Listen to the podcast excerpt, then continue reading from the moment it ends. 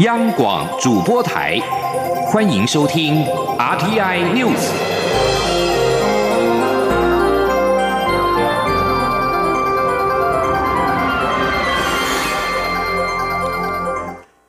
各位好，我是主播王玉伟，欢迎收听这节央广主播台提供给您的 RTI News。今天是二零一九年十二月二十七号。新闻首先带您关注，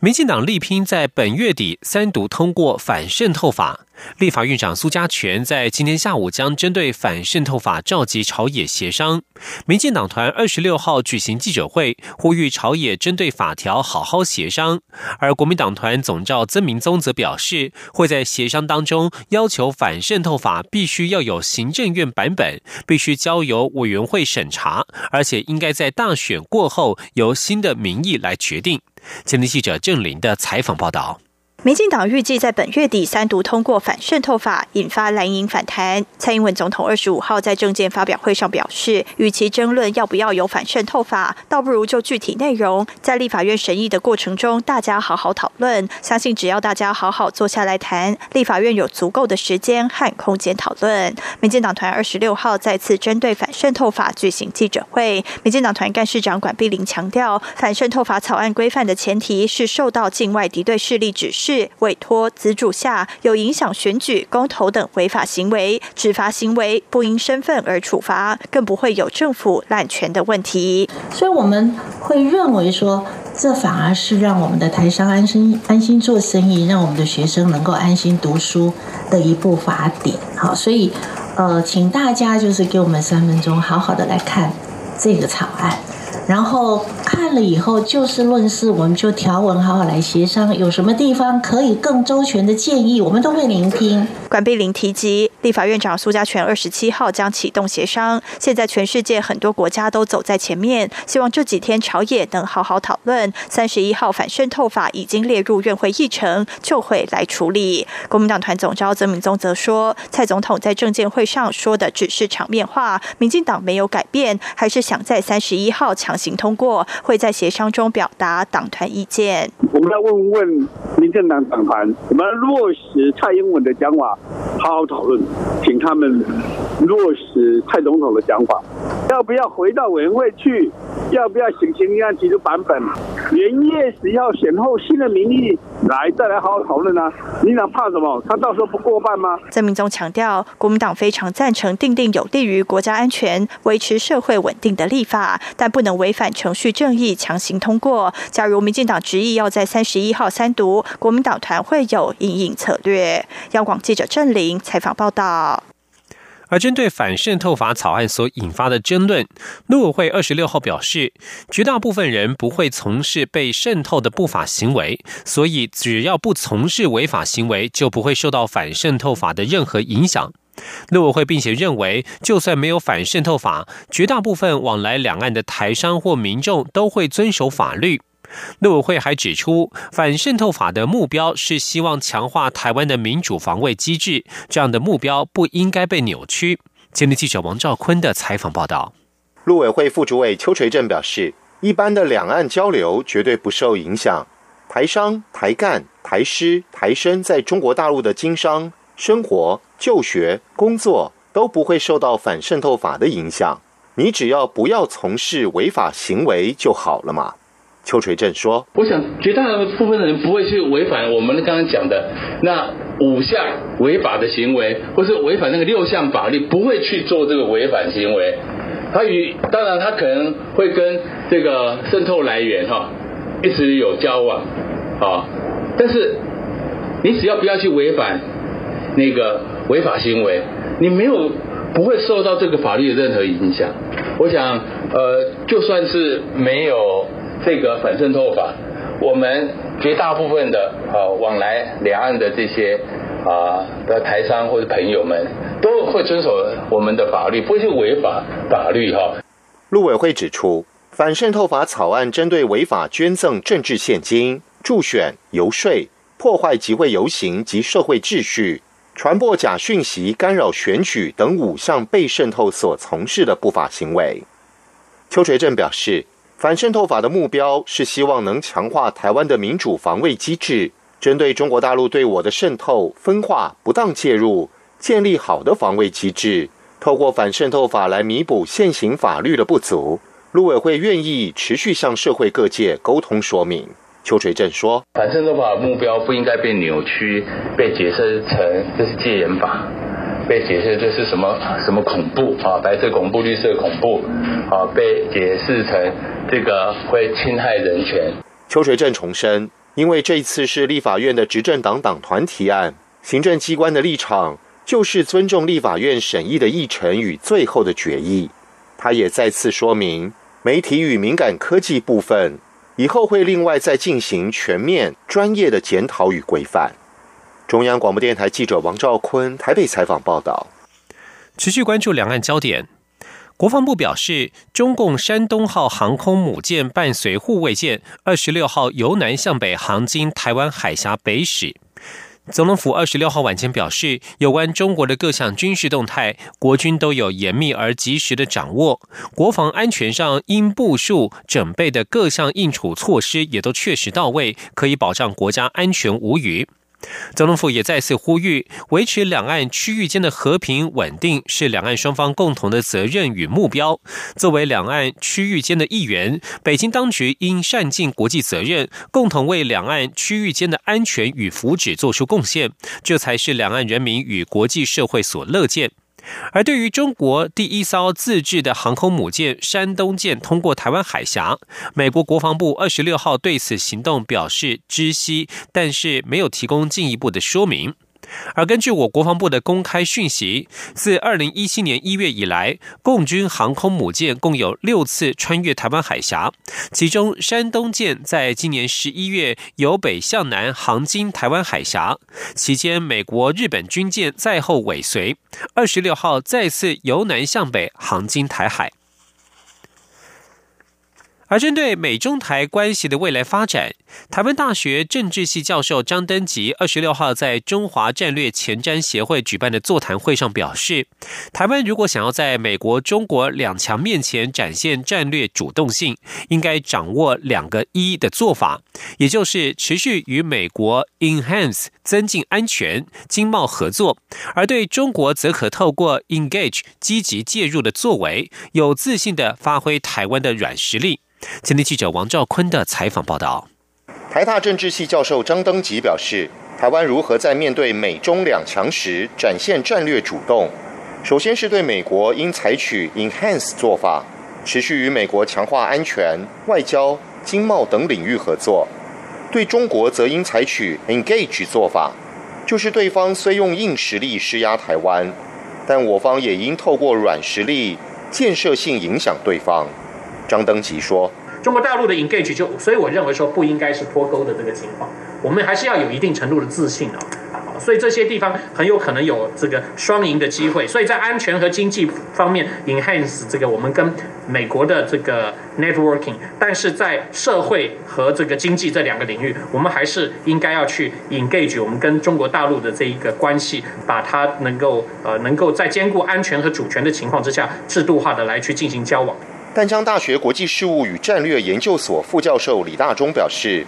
美国国会通过《台湾旅行法》《台北法案》等多项有台法案，但检证这些法案的成效，唯一判断标准在于行政部门的实践，而答案取决于川普及其国安团队的判断。因为美国总统只要具备足够的政治决心，就算没有这些有台法案，也能达成所谓的突破。李大中以实际的例子分析指出，在没有台湾旅行法之前，两千年有美国运输部长史雷特，二零一四年有环保署长麦卡辛等阁员级官员访台，而蔡英文总统上任以来，尚未出现美国的阁员级、部长级官员访台。目前最高层级到国务院助理国务卿，而国防部副助理部长柯林克十一月低调访台。虽具一定程度指标意义，但仍不算重大突破。李大中表示，包括签署有台法案、对台军售常态化、批准军售案、军舰高调通过台海、协助巩固外交空间，以及高层官员不吝提及台湾在印太战略扮演角色等做法，都展现对台政策的具体善意，但基本上美方人士着眼于应对北京。李大中认为，亲美是台湾的必然选项。美国多年来的协助与支持，无疑是台湾安全与生存的重要屏障。但没有人能否认维系两岸和平与稳定的重要性。因此，台湾应体认一个事实，就是美国对于我方的支持，并非对台湾任何特定政党有所偏好，或是想在总统大选中选边站。李大中说：“台湾的主流政党基本上亲美是常数。”不是任何政党的专利，所以我认为目前哈以现在打的选战来说，到最后关头，两党的最大差异不是在于亲美啊，重点在于谁能够在亲美之余，头能够基本上能够稳固、拉住两岸关系，不让它往兵凶战危的地方前进。正大外交系副教授卢业忠也认为，台湾无论是哪个政党执政。美国都会基于战略、印太策略以及台湾的民主等考量，持续肯定并给予支持。中央广播电台记者王兆坤台北采访报道。二零二零总统候选人第三场电视政见发表会将在今天登场。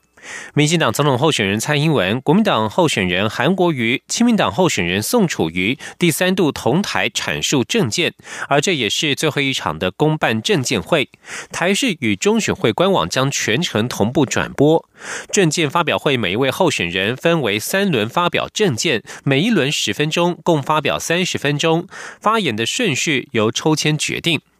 蔡正颖表示，蔡英文总统将以尽可能不重复为原则，说明前两场还没有提到的重要施政及愿景，预计将聚焦在内政议题上，向国人报告建构社会安全网的进展与政策，也会透过最后一场的证监会阐述台湾的发展方向。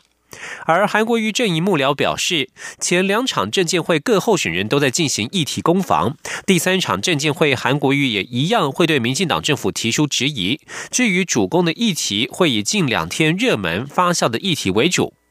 亲民党发言人张硕文表示，宋楚瑜将针对不同的族群，如离岛、军工教等提出相关政策，提到针对一例一休的配套政策等等。另外，也会保留发言时间，回应其他候选人所提出的问题。而总统大选即将到来，为了让各界看见年轻学子的选择，台湾学生联合会举办二零二零大专生暨中学生模拟投票活动，从二十六号晚间二十点二十分开始，全国高中职以上的学生进行线上投票，投下想选择的总统候选人及政党票。投票时间为期三天，预估投票人数上看两万人。开票结果将在下周一三十号上午公布。今天记者陈国伟的采访报道。大专生、二零二零大专生暨中学生模拟投票活动由台湾学生联合会主办，台湾青年民主协会及台湾少年权益与福利促进联盟等单位协办。台湾青年民主协会秘书长张玉萌指出，年轻人受到求学、就业、经济等因素，常无法返乡投票，因此二十到三十五岁的投票率常在五六成左右，整体偏低。台湾学生联合会理事长陈佑伟表示，他们希望透过这次的学生模模拟。投票活动呈现现在及未来手头组的投票数据，揭示青年学子所向往的价值和选择。只要持有学生证的大专生、中学生，就可以在台学联的粉专以及台上网的粉专上，跟这个脸书聊天机器人进行对话，然后开始进行投票。中选会统计，这次的手头族约有一百一十八万人。台上盟秘书长叶大华提到，其实十六到二十岁没有投票权的这群学子，也大约是一百一十八万人。台湾应该仿效德国及日本，培养青少年公民参与的能力。德国他们很早在二三十年前就率先在推动所谓 U 十八这样的一个模拟投票，它是针对大选前的九天，针对高中生哈来做各种的多元的选民教育跟模拟公投，而且钱都是国家出的。所以我想，当国家越正式的看待这一些未来的公民，他们的公民素养的培力，整个社会的民主政治才会正常，才会健康。模拟投票活动开放全国高中生到博士生上网投下总统票及政党票，投票时间到十二月二十九号晚上八点二十分。陈佑维预估参加人数将上看两万人，投票结果将于十二月三十号上午十点公布，并邀请网红视网膜分析开票结果。中央广播电台记者陈国伟台北采访报道。继续关心国际财经消息。受到美中贸易关系乐观情绪激励之下，以及零售巨头亚马逊股价大涨带动之下，华尔街股市纳斯达克指数二十六号首度涨破九千点大关，缔造十连红的纪录。道琼与标普指数也都创下新高。道琼工业指数中场上涨了一百零五点，收在两万八千六百二十一点。标准普尔五百指数上涨了十六点五三点，收在三千两百三十九点。以科技股为主的纳斯达克指数上涨了六十九点五一点，收在九千零二十二点。耶诞节假期过后，投资人重新入场。北京当局先前重申，正与华府针对初步贸易协议进行密切的沟通联系。一般认为，美中将在明年一月初签署贸易协议。美国总统川普二十四号证实，将会在一场签署仪式当中正式签订这项协议，但没有透露日期或地点。而美国万斯达卡公司所公布的报告显示，今年假期购物季的时间缩短。不过，在零售商推出全通路零售的阴影之下，美国消费者今年在这段期间网购金额仍然增加，电子商务的销售攀抵新的高峰。假期购物季对零售商来讲相当重要，营业额可以达到全年的百分之四十。不过，今年的感恩节落在十一月二十八号，比去年的十一月二十二号晚了六天。零售业者在感恩节与耶诞节之间的促销时间也因而少了六天。而根据万事达卡公司的资料，从十一月一号到耶诞夜，电子商务销售占了总销售的比率来到百分之十四点六，也比去年同期提升了百分之十八点八。不含汽车的零售销售则比去年同期成长了百分之三点四。这里是中央广播电台。是阳光，翅膀打开了世界之窗；是阳光，翅膀环绕着地球飞翔。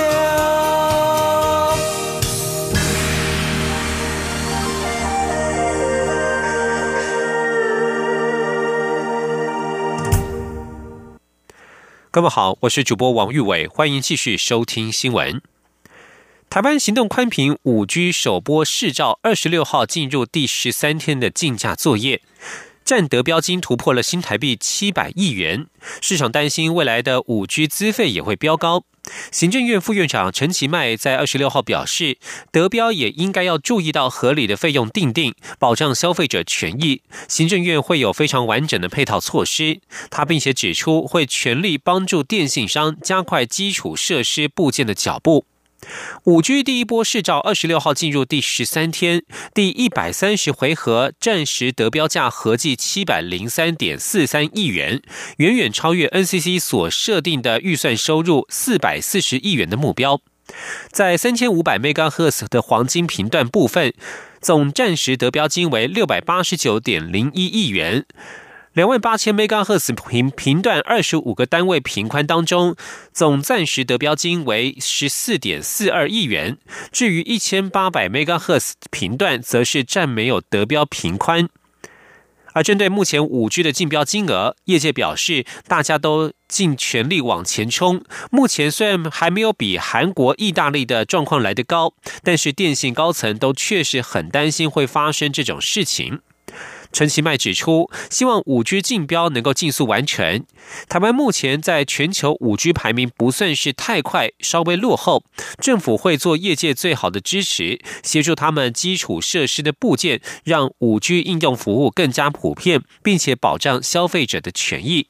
而市场观察，加速机制进入第二阶段，将会加快电信业者修正策略，标金不宜太高，应该是基本共识。推估数量竞标应该会在本周落幕，但是也有电信高层表示，竞标制度的设计并没有加速落幕的效果，只会让标金不断的垫高。而台湾标金会如此高的原因，来自于市场规模小，却有五家业者竞争相当激烈。台湾新创蓬勃发展，国发会主委陈美玲二十六号宣布，台湾已经诞生了两只独角兽，分别是电动机车厂商瑞能公司 Gogoro 以及专精于人工智慧的佩芯互动科技 Appear，未来将会持续优化新创投资环境，打造新创蚂蚁雄兵。青年记者杨文军的采访报道。国发基金二十六号举行创业天使投资方案执行进度及投资成果分享记者会。国发会主委陈美玲致辞时指出，当初推动优化新创事业投资环境行动方案时，曾经设立目标，要让新创界孵出独角兽，也就是成立十年内市场估值十亿美元的新创企业。如今已经有两家新创公司达到资格，分别是电动机车厂商瑞能公司。Gogoro 与专精于人工智慧 AI 的配芯互动科技 APR。不过，陈美玲强调，政府不以追求独角兽为目标，而是要让新创蓬勃发展，孕育出无数蚂蚁雄兵。他说：“所以我们希望台湾有无数的雄兵，无数的这个蚂蚁雄兵也好，或者有无数的独角仙也好，就是我们希望我们的新创是能够在台湾。”蓬勃的一个发发展。陈美玲也指出，创业天使投资方案从二零一八年五月正式启动，迄今已经核准投资七十五家新创事业，核准投资金额约新台币九点六七亿元，带动天使投资人及其他民间投资人共同挹注的金额约。十七点七四亿元，所以总投资金额超过新台币二十七点四一亿元。也就是说，国发基金充分发挥点火功能，带动三倍的投资。中央广播电台记者杨文军台北采访报道。继续关注社会福利的议题。家福基金会今天公在二十六号公布最新的数位公民权学习以及使用状况调查，发现三百九十二名的弱势儿少当中，有百分之六十五比例的受访者家里是没有电脑或是缺乏。缺缺乏上网的环境，而为了补强数位教育，有电脑软体和网购平台业者合作推出了捐助计划，希望提升弱势儿少的数位学习机会。前天记者肖兆平的采访报道。外号“台湾巨炮”的前中职球员陈金峰与家福基金会社会资源处处长林秀凤挥出球棒，象征携手做公益，呼吁社会响应网购一台国产宏基笔记型电脑，业者也会捐助一台的 Windows 10新世代电脑数位平权接力计划，希望借此提升弱势儿少的数位学习机会。根据政府二零一八年的家庭收支调查报告指出，台湾家庭收入最低的百分之二十家庭，有超过七成是没有电脑。因此，家福进一步在十一月三十号到十二月十号，以网络问卷方式对三百九十二位弱势儿少进行数位公民权学习及使用状况调查。家福发现，有六成五的受访者家里不是没有电脑，就是电脑坏了，或是有电脑也没有网络可以上网，且有将近七成四的。的比例，觉得自己数位学习资源很缺乏。家福社会资源处处长林秀凤直说，经济加上教育的双重弱势，孩子会更难翻转阶级。他说：“那对家福的孩子本来就没有办法选择他们的出生家庭，那已经输在起跑点。那在后面的学习，如果因为工具、因为环境没有办法让有更好的学习，我觉得他们是弱势，再加上弱势，是双重弱势，经济弱势、教育弱势。那这孩子怎么翻身？”家福调查也发现，受访者最想学习寻找资料、文书处理以及专业软体的数位能力。因此，协力的台湾微软除了支援软体外，也允诺会协助专业师资。台湾微软消费通路事业群资深产品行销协理白慧兰说。除了会用软体，其实我们会希望就是他们会知道怎么跟现在所谓新时代工作去接轨，例如说怎么去做小编啊，可能可以做影片啊，做图像的编辑啊。我们希望让孩子找到一个未来有自信，然后呢，未来的工作可以有着落的一个能力。家福呼吁社会响应计划，用爱补位弱势儿少的数位学习机会。中央广播电台记者肖兆平采访报道。继续关心台湾重要的交通建设，苏花改将在明年一月六号全线通车。在此同时，由三家客运业者经营的北花线也将正式上路，成为台北往返花莲、行驶苏花改以及国道五号的重要公共运输。不仅如此，全新的北花线回游号也在二十六号正式亮相，希望为返乡的游子以及前往花东的游客带来全新体验，也希望这个移动的风景能够被发现。前天记者吴丽君的采访报道。台九线苏花公路山区路段改善计划全长三十八点八公里，分为三个改善路段。除了苏澳到东澳已于去年二月正式通车外，南澳到和平以及河中到大清水也将于明年一月六号全线通车。由于适逢春节即将来临，交通部公路总局特别规划台北往返花莲、行驶苏花改以及。及国五的北花线客运同时上路，还首度携手经济部工业局、台湾创意设计中心、车体工会，以及拿下北花线经营权的统联客运、台北客运和首都客运，共同打造十一辆全新设计的北花线回游号大客车，并于二十六号在交通部前正式亮相。由于车体外观采用花莲七星潭的八颗鹅卵石为图样，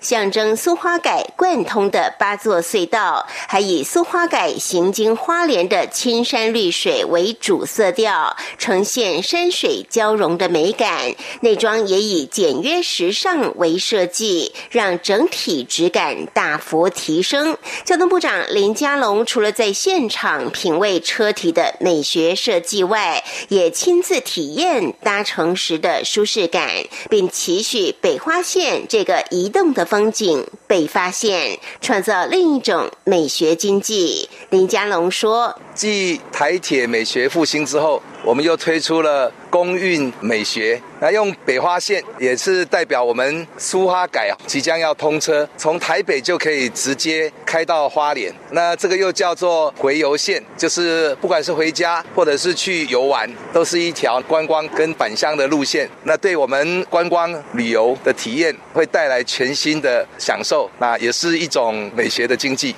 除了十一辆回游号外，三家客运还备足了七十四辆一一班大客车投入北花线。未来离峰时间每三四十分钟就有一班，尖峰则每二三十分钟一班，行车时间大约两百分钟。至于南港到花莲，票价最高新台币三百二十元；板桥到花莲三百五十元。通车初期及平日都有优惠票价。北客及首都预计三十一号开放网络订票，统联则以从即日起抢先开放预。售中央广播电台记者吴丽君在台北采访报道。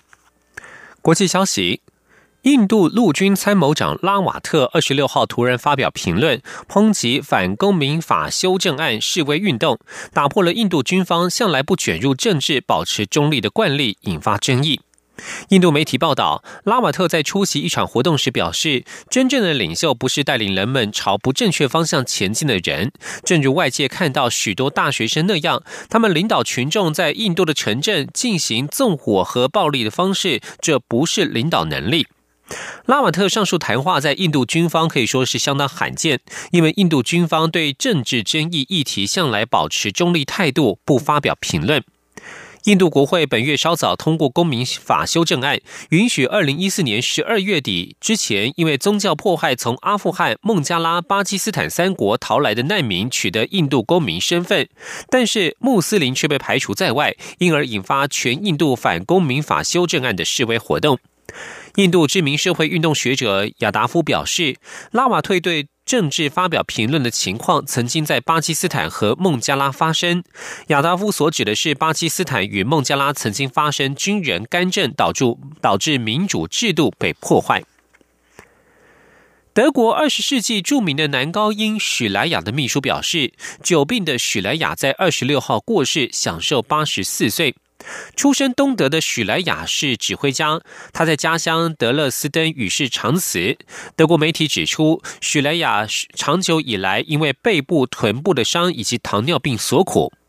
许莱雅的歌唱生涯数十载，扮演超过六十种角色，固定在柏林、维也纳、萨尔斯堡、纽约及米兰等全世界最知名的歌剧院及音乐节演出。